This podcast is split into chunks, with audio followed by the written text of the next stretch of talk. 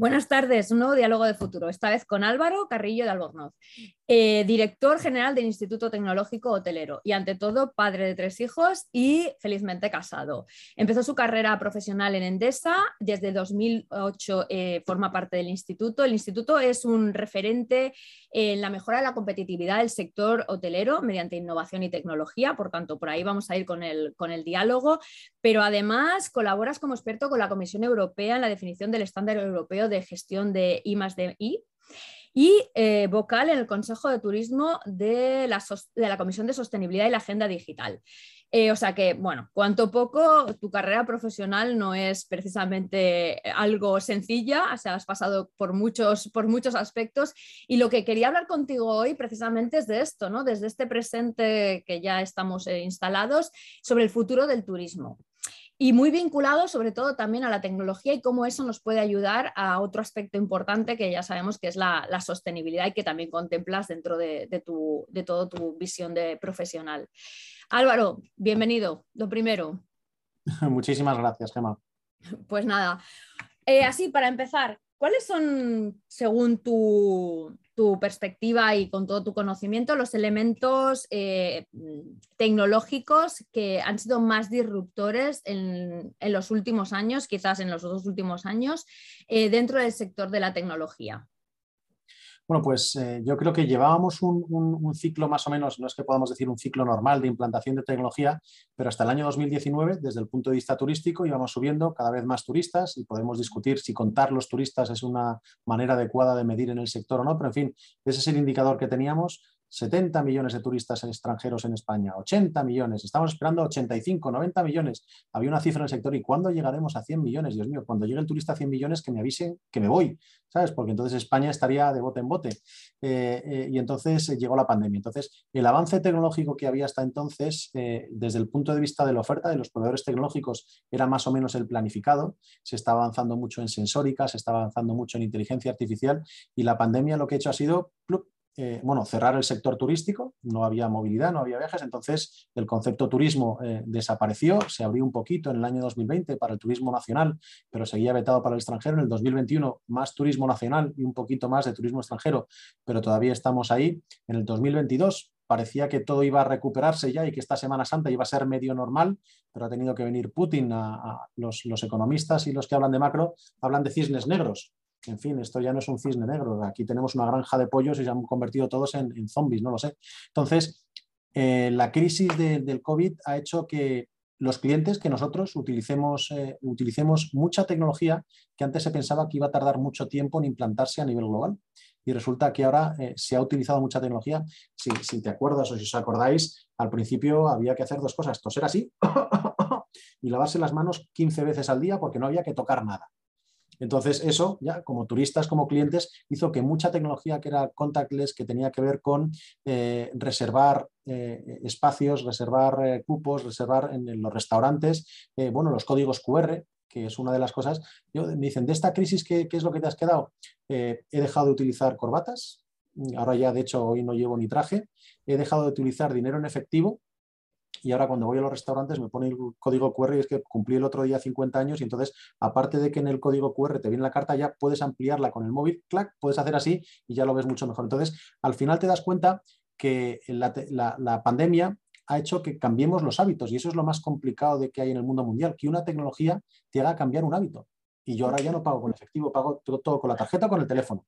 Entonces, la pandemia ha conseguido que cambiemos ciertos hábitos y eso ha hecho que como empresarios turísticos, cosas que era, oye, la aplicación, no, y es que una aplicación para mi hotel no la, es que no la va a utilizar, ¿para qué se la va a bajar el cliente? El cliente no se va a bajar la aplicación de mi hotel nunca. Y ahora durante estos dos últimos veranos, o si te hizo por ahí, resulta que si no tenías la aplicación del hotel o del restaurante, no podías reservar la hora para comer porque tenías un turno para comer entre las 8, las 8 y media, las 9, las 9 y media, las 10. Y si no tenías la aplicación, tenías que llamar, decir cuándo. Entonces, han cambiado los hábitos y muchas tecnologías que pensábamos y los códigos QR. Y esto de los códigos QR, que estaba ya más inventado que el TVO, esto es nuevo. No, la diferencia es que ahora los utiliza todo el mundo. Total.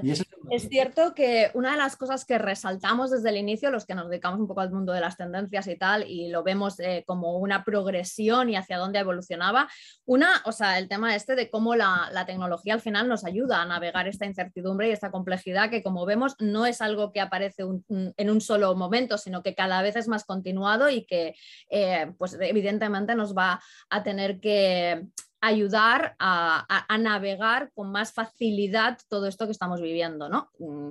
Y la otra es cuántos de esos comportamientos eh, se iban a quedar instalados. Y, por ejemplo, el que hace referencia al código QR parece simple, pero realmente es algo que ha cambiado mucho o las reservas, nuestra forma de, movilizarnos y de, ir a los sitios. O sea que es muy, muy interesante el ver eso, ¿no? Cómo, cómo cambian los hábitos.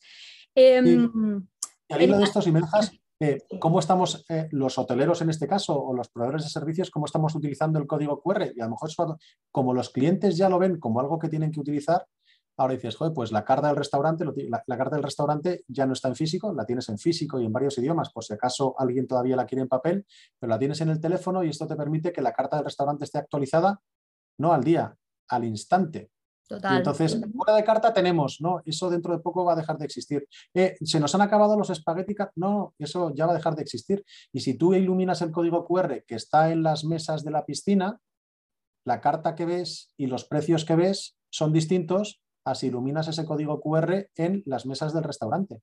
Porque estás pidiendo las cosas desde la terraza que está a 500 metros de cocina, ta, ta, ta, sentadito tomando el sol, o estás sentado en la barra donde... Entonces, tienes que empezar a pensar, ostras, y si ahora yo no tengo una carta física impresa en papel, ¿puedo cambiar la carta al minuto? Sí. Y puedo sacar ofertas y resulta que como se que no lo cante el camarero y hoy tenemos de oferta, no, no, la pongo a mitad de precio o lo doy gratis. Entonces dices, ostras, y, y es una tontería, el código QR lleva inventado mucho tiempo. Ahora la gente lo está empezando a utilizar y lo ve útil, pues vamos a aprovechar porque eso nos abre desde el punto de vista de la oferta una capacidad de hacer revenue con, los clientes brutal y dices, oye, si haces revenue eh, con, los clientes en la carta del restaurante, ¿por qué no haces en revenue con, la tarifa del hotel? Y a cada cliente es muy interesante, y perdona que sume otra cosa, la capacidad, en esa actualización inmediata, la capacidad de personalización que se está creando, ¿no? Porque realmente si a eso le sumas todos los factores contextuales que de momento pues estás eh, eh, mencionando bastantes, enumerando bastantes interesantes, si luego tú le sumas los factores personales de esa persona, véase eh, temas de salud, temas de preferencias, o sea, imagínate la capacidad de poder personalizar esas cartas con la que nos estamos em, yendo hacia el futuro. O sea que muy interesante por ese aspecto. En el espacio físico, quiero pasar como por los tres escenarios que tenemos. En el espacio físico y sobre todo en relación a, los elementos, bueno, la experiencia, una de ellas, la otra, la seguridad, que se ha quedado como un elemento que realmente no estaba tan contemplado, pero ahora eh, sí que es de los más fuertes o el tema del bienestar. Eh, ¿Cuáles son los principales cambios e innovaciones que se están viendo? En Fitur se habló de nuevos materiales circulares, de tecnología para economizar la, energía. Cuéntanos un poco, Álvaro. Mm. Aquí yo creo además es muy espectacular. Ya hicimos un proyecto hace dos años en el ITH y yo creo que teníamos en Fitur este año unos cuantos robots. La aplicación de robótica eh, muy ligada a la sensórica. Y entonces, cuando digo sensórica, aquí también incluyo, eh, bueno, por un lado altavoces, que ya creo que ya todo el mundo conoce a, Siri, a Alexa y cosas de estas, que todo el mundo al menos te lo venden. En España yo creo que no está teniendo demasiado éxito. Eh, todavía el cliente, hemos dicho antes, ha tenido que llegar una pandemia mundial para que los códigos QR al menos eh, sean, sean muy bien adaptados en los restaurantes.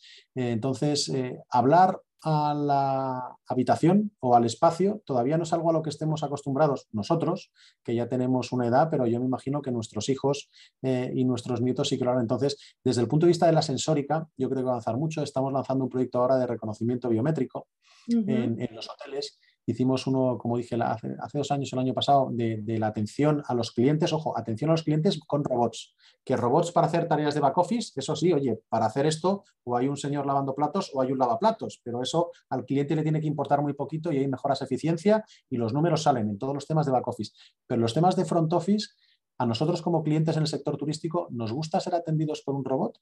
Y aquí depende de las preferencias. Por ahí te venden maravillas de que los robots, en Japón hay un hotel atendido por robots. Pues eso será para un segmento, un nicho muy pequeñito de, clientes japoneses un poco frikis. Yo creo que el sector turístico son personas atendiendo a personas, pero en la medida en que puedas quitar tareas de poco valor añadido de una persona que está de cara al cliente, esa persona va a hacer lo que decías tú antes, personalizar la experiencia. Y la máquina más eficiente que hay a día de hoy para tratar a una persona es otra persona. Puede que las máquinas dentro de 40 años evolucionen un montón, pero a día de hoy, si puedes liberar tiempo de las personas para que hablen con los clientes, para que le presten atención o para que estén a su servicio, eso es muchísimo mejor que intentar poner una máquina que hable siete idiomas y te intente dar la mano. Que a lo mejor para un nicho de clientes, como he dicho antes, eso vale. Y todo esto de sensórica y robots lo tienes que juntar con el gran palabra que es Big Data e inteligencia artificial. Ok, sí. Está, muy bien eh, tener un robot. Eh, intentamos llevar a Fitur, pero no llegó porque se quedó en la aduana. Lo llevaremos a Hostelco eh, ahora en abril en, Barcelona. Un perro lazarillo, entre comillas, un perro como una mascota que tiene cámaras, que tiene micrófonos y entonces tú vas hablando al perro y el perro te va contestando y te puede ir guiando. Entonces dices, ahí va, es que vamos a hablar a las cosas, va a haber micrófonos, entre comillas, implantados por, las zonas comunes y habrá que ver el nivel de privacidad que se quiera tener en las habitaciones y, el entorno te va a responder porque la inteligencia artificial que hay detrás, los algoritmos que hay detrás, el reconocimiento del lenguaje natural van a permitir que esas interacciones se den. Esto, me, interesa mucho lo que acabas de decir y es que al final, o sea, es interesante como desde el Instituto Tecnológico seguir resaltando el trabajo de las personas, que es, o sea, es muy importante ponerlo en valor y no pensar que todo va a ser automatizado ni nos van a sustituir, solo igual nos sustituyen unas partes que realmente pues, son más óptimas hacerlas por automatización. Es más, o sea, apuntamos hacia un futuro en el que la inteligencia artificial se convierta en un colega laboral de las personas, no en un sustituto de las personas, lo cual es muchísimo más eh, interesante de ver y muchísimo más productivo. Hablabas de datos biométricos, ¿me puedes contar un poco, Álvaro, qué es lo que estáis haciendo con biometría?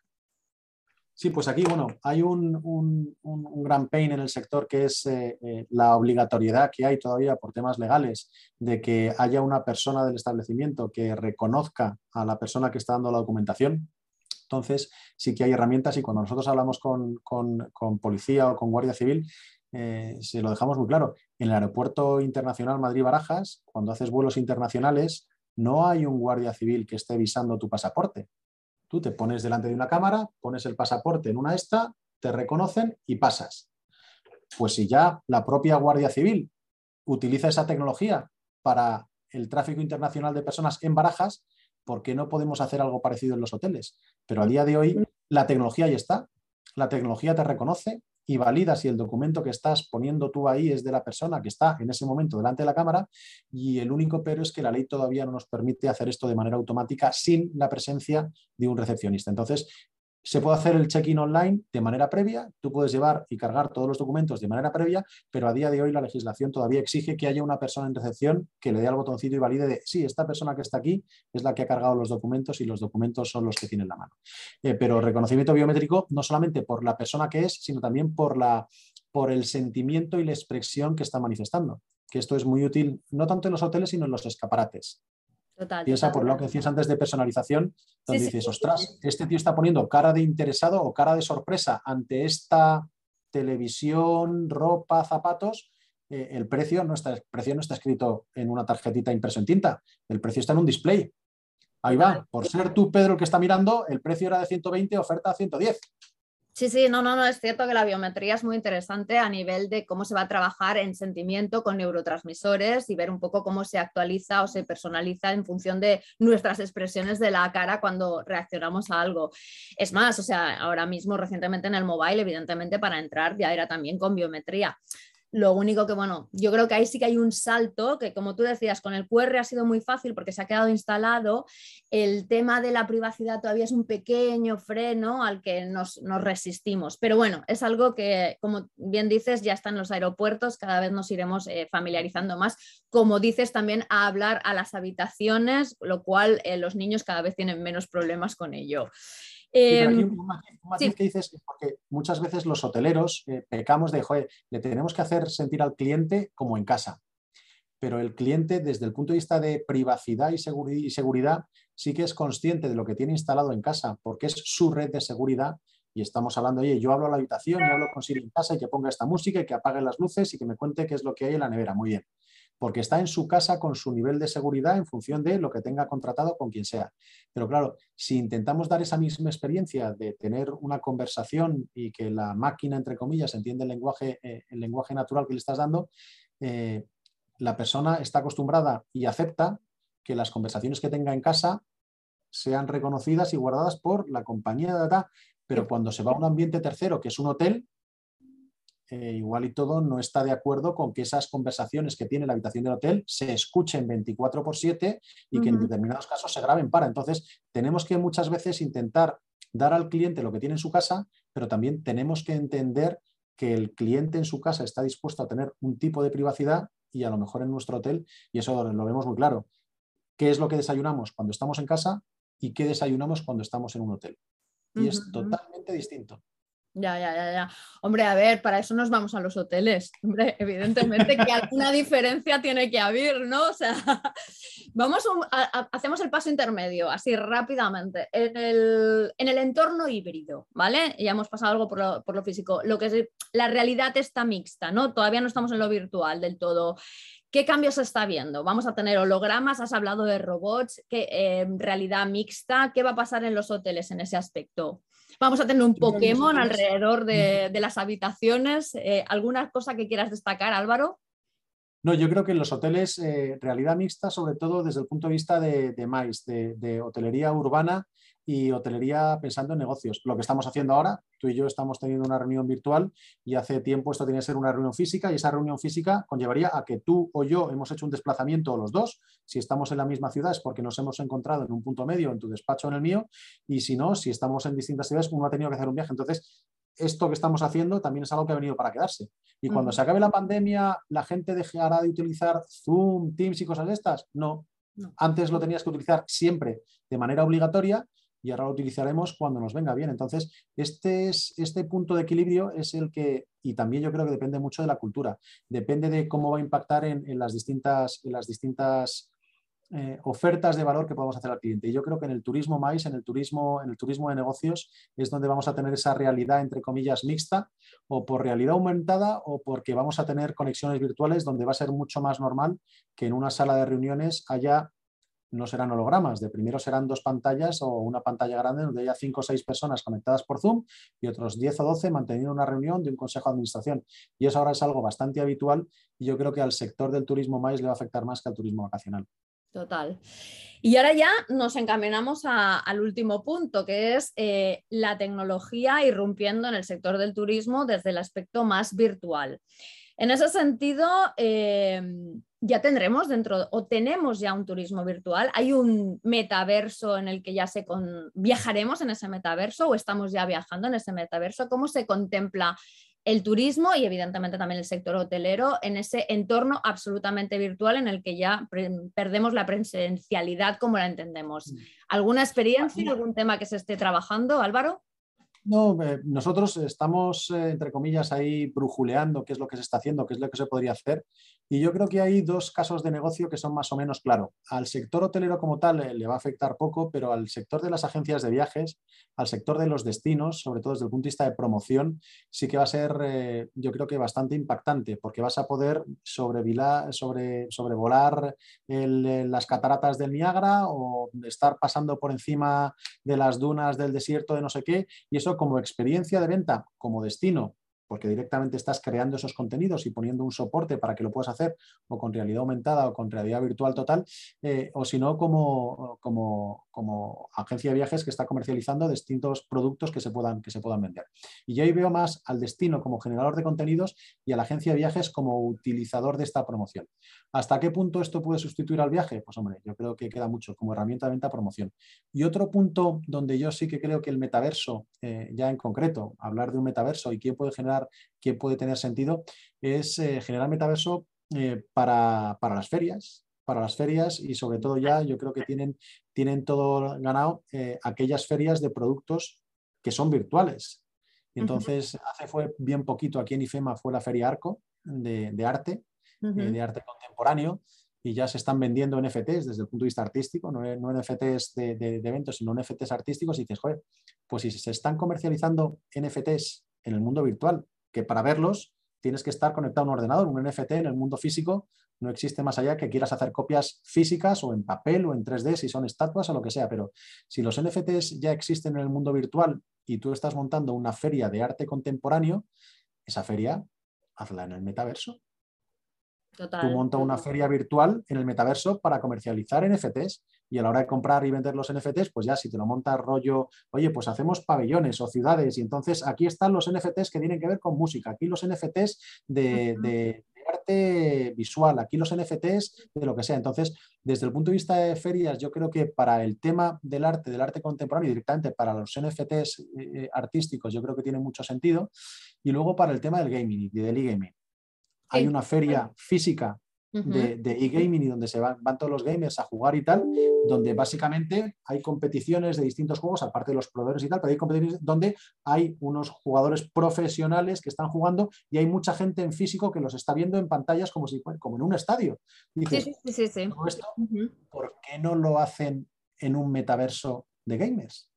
Bueno, se, apunta a ello. La verdad es que hay entornos como Roblox que ya, ya, se, está, ya se está haciendo y, y que realmente además, o sea, el gaming en sí mismo también tiene, bueno, no sé si has visto eh, Fortnite y un montón, o sea, tiene un viaje, o sea, tiene un viaje de por sí eh, dentro del espacio, con lo cual hay una forma de viajar eh, diferente, o sea, quizás para nuevas generaciones, porque a nosotros igual nos va, nos va a costar más entenderla, interiorizarla, pero sí que está muy ligada también a una forma de viaje, de turismo. Y lo que te refieres a los NFTs, estoy de acuerdo, o sea, Sotheby's, la, la casa de subastas, ya tiene su propio metaverso y quién sabe si mañana un hotel de estos que ha estado volcado un poco al arte no creará el suyo. O sea, me parece como aspectos muy interesantes de ir estirando, o sea, lo que es el concepto hacia, hacia, esos, mm. hacia esos entornos más eh, virtuales de verdad aquí, vamos a tener, aquí vamos a tener una gran lucha y es muy bonito porque está surgiendo ahora, lo que pasa que no sé si esta batalla ya se ha dado y todavía no somos conscientes, pero igual que pasó con las redes sociales, que cuando salieron las redes sociales o cuando salió Internet, eh, para los hoteles, oye, vamos a desintermediar, vamos a quitarnos a los turoperadores del medio y vamos a ser capaces de llegar al cliente final a través de Internet sin intermediario por medio. Y esa era la percepción. Surgió el mundo del 2.0, oye, van a existir las redes sociales, que cada empresa cree su propia red social para que sus clientes estén fidelizados y tal. Y al final nos hemos dado cuenta que las economías de escala en los mundos globales eh, digitales eh, tienen mucha más importancia que en el mundo real. Entonces, en esto del metaverso, eh, estamos viendo, oye, Sotheby's está creando su metaverso, las distintas marcas también, ya existen metaversos de gamers, el Roblox, Fortnite, el Sandbox para temas inmobiliarios, pero al final, el mercado, entre comillas, ¿dónde va a ir y a dónde le van a dirigir? Por eso Facebook se, llama ahora Meta.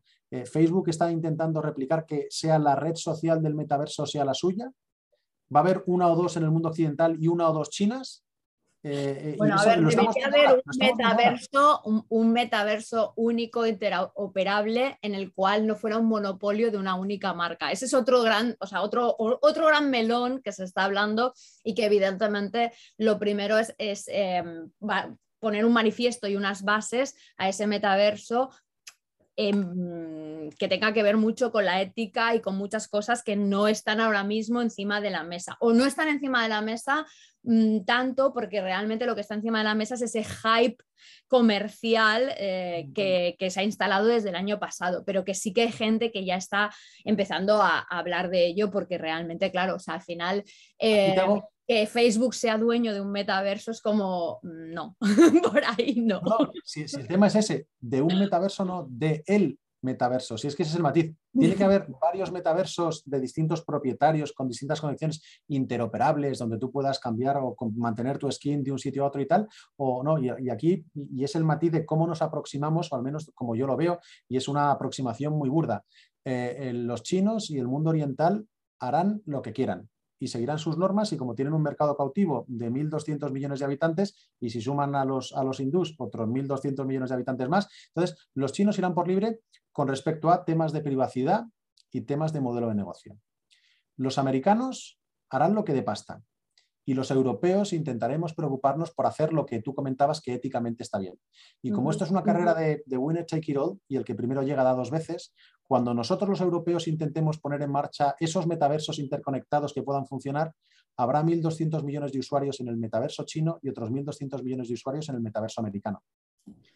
Y llegaremos tarde porque nos tenemos que poner de acuerdo. Entonces, y esta aproximación muy burda que yo hago ahora es la misma que hay con respecto a la seguridad y cómo intentamos desarrollar eh, distintas capas y herramientas de seguridad en el mundo digital y los americanos hacen lo que de negocio, los chinos hacen lo que les dé la gana y los europeos desarrollamos un reglamento de protección de datos que permita que bla, bla, bla, bla. Conclusión, ¿cuántas multinacionales globales hay en Internet hoy europeas?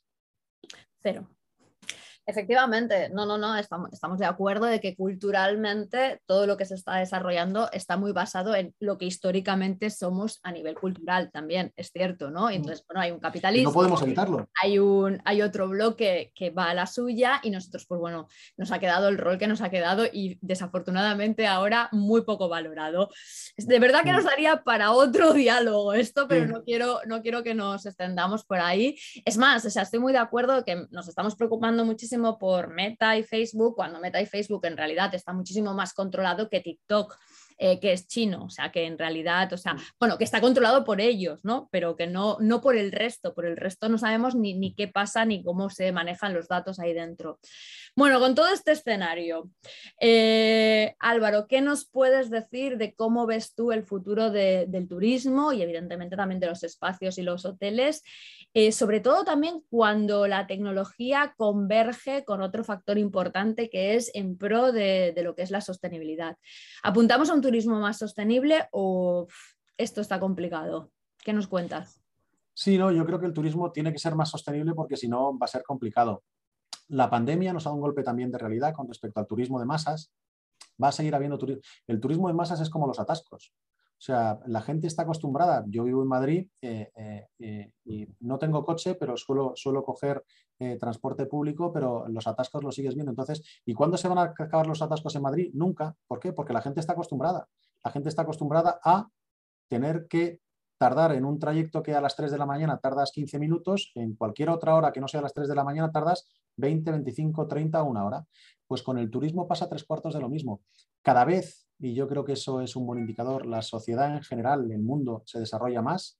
Eh, cada vez eh, la sociedad el mundo en general, occidental y oriental, vive mejor, hay eh, más esperanza de vida, ah, sube, entre comillas, eh, la riqueza media, disminuye el... Entonces, a pesar de que pensemos que estamos fatal, fatal, fatal, si lo ves con un poquito luces largas y perspectiva, histórica, cada vez eh, la sociedad vive más y se desarrolla más. ¿Eso a qué conlleva? Que cada vez más gente va a viajar. ¿Va a viajar igual que antes? Pues no, es que al final hay sitios que ya están llenos. Eh, o sea, no tiene sentido intentar, por eso, ¿llegaremos en España alguna vez a tener 100 millones de turistas? Sí, pero en agosto y en julio no van a venir más porque no caben más. Y es más, se están tomando decisiones para que quepan incluso menos. Eso, eso desde el punto de vista de explotación de, explotación de recursos no viene mal. Entonces, cada vez se va a viajar más, eh, pero cada vez yo creo que el propio turista va a ser consciente de que su viaje tiene que impactar menos en, la sociedad donde está, donde está llegando. Ojo, y digo la sociedad, ¿eh? no el medio ambiente que hacer greenwashing muy facilito de, ah, no, mira, yo es que consumo menos no sé qué y entonces emito menos CO2. Pero voy a un sitio donde está masificado y donde cuesta un, un, montón encontrar un hueco en la playa. Entonces, desde el punto de vista social, yo creo que sí que tenemos cierta concienciación de que el turismo es una herramienta de desarrollo hasta cierto punto y cuando superas un nivel de carga, entonces tienes que tener cuidado con cómo planificas y cómo, cómo consigues ese desarrollo, porque si lo haces como hasta ahora, pues al final tendrás un turismo que no es sostenible en el tiempo. Total. Me ha, gustado una frase que has dicho y eh, así como estoy convencidísima de que realmente nosotros como consumidores, como personas, somos cada vez más conscientes del impacto que, que generamos con determinados sectores que consumimos, como puede ser evidentemente la alimentación, la moda. Hay una serie de sectores que están muy claros y porque además nos han machacado mucho y hemos ido cada vez cogiendo más conciencia. ¿Realmente consideras que en el turismo también eh, se está ganando esa conciencia del impacto social que, que genera. O sea, a ver, te lo pregunto porque o sea, recientemente he estado en Venecia, me ha sorprendido, la, o sea, no me quiero imaginar cómo estaba pre-pandemia porque la cantidad de turismo es brutal. Entonces, no sé si realmente somos conscientes del impacto social que dejamos eh, con el turismo como consumidores. Mm, no, no, no somos conscientes, nos lo tienen que contar y tenemos que responder a ello de una manera adecuada. Eh, pero esto es una tendencia que va al alza. No podríamos discutir, oye, ahora mismo es un 2% del turismo el que está preocupado y concienciado, es un 7, es un 8. Eh, no te sé decir una cifra, pero sí que es un tema que va al menos en las sociedades occidentales y en la europea, es un tema que va al alza. En el resto de sociedades, claro, es que eh, turismo en China sí, es que son muchos, eh, pero es que de turismo de fuera de China salen muy poquitos y con los americanos igual. No sé si creo que un tercio de los americanos tienen pasaporte, el resto hace turismo en Estados Unidos, por eso, por eso, por eso tienen los números que tienen. Pero es, un, es una concienciación que va al alza y que tiene que ir al alza, porque si lo empezamos a juntar con el cambio climático y el concepto de desigualdad, pues es que casa, casa. Total. Bueno, pues nada, con esto resumimos un poco hacia dónde vemos que apunta este futuro, ¿no? O sea, una concienciación al alza por parte de, nosotros sobre el impacto que dejamos, una convergencia de muchas tecnologías que nos va a ayudar a, sobre todo la personalización y unas nuevas experiencias. ¿Y algún detalle más que quieras sumar? Y con esto ya lo cerramos, Álvaro. Eh, no, que el turismo eh, yo creo que va a ir bien eh, sí o sí porque desde el, va acompañando a la sociedad y la sociedad en global sigue, sigue aumentando su desarrollo y cuanto más bienestar tenemos, al final somos animales curiosos y lo que más nos interesa es conocer otras cosas y el turismo eso te lo da de primera mano. Pues me ha encantado, Álvaro, compartir contigo este diálogo, además de uno de los temas que probablemente no es uno de los que más me gusta, sino el que más me gusta. Así que, y a quien no, pero bueno, yo tengo que decir que soy un alma viajera desde que tengo uso de razón. Así que muchísimas gracias, Álvaro, y nada, seguimos hablando. Hasta la próxima. Hasta la próxima. Muchas gracias.